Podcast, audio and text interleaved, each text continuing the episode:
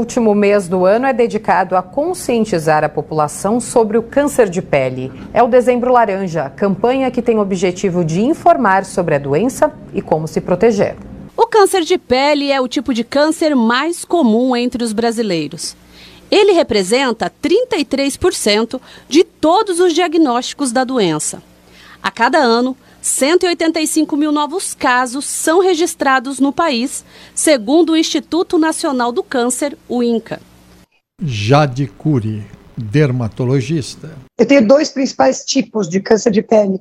O câncer de pele melanoma, que é o mais raro, representa 10% dos casos, mas é o potencialmente mais grave. E o câncer de pele não melanoma, que são os carcinomas, que representam cerca de 90% dos casos e que se negligenciados, podem levar a complicação, mas em geral tem um, um aumento mais lento. A Ivonete sabe bem como é conviver com a doença. A mãe dela foi diagnosticada com câncer de pele, fez tratamento e hoje se recupera bem. A situação acendeu um alerta no aumento dos cuidados. Ivanete Barbosa Lima, vendedora. Eu tenho muito medo, sim, de pegar câncer. Eu uso filtro solar. Minha mãe cuidava muito e ela teve câncer no nariz, na pele inteira aqui, ó. Teve que quase perder o nariz, a minha mãe. Jade Cury, dermatologista. O câncer de pele, a gente tem que ficar atento em algumas feridas, manchas ou sinais da pele, muito mais do que sintoma. Para os carcinomas, que são a grande maioria, bolinhas rosas, cor da pele, que sangram fácil, feridas que não cicatrizam. Já para o melanoma, que eu disse que é mais raro, é o câncer de pele que vem das pintas, aquelas pintinhas marrons que a gente tem. E aí a gente com sinais como o que a gente fala da regra do ABCDE. A é de uma pinta que é assimétrica. B de bordas, as bordas dessa pinta são irregulares.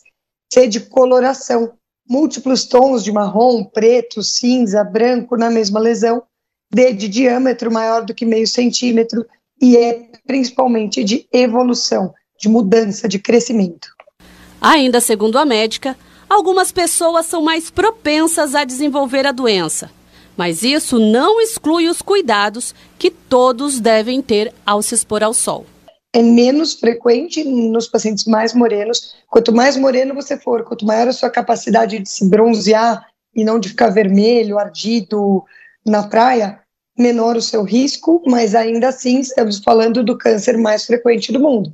A especialista explica a melhor forma de prevenir o câncer de pele. A melhor prevenção é a melhor maneira de se expor ao sol. Então não é viver no escuro, mas aí eu tenho várias alternativas. Por exemplo, eu posso evitar a exposição entre 9 e 15 horas, que a radiação é mais intensa.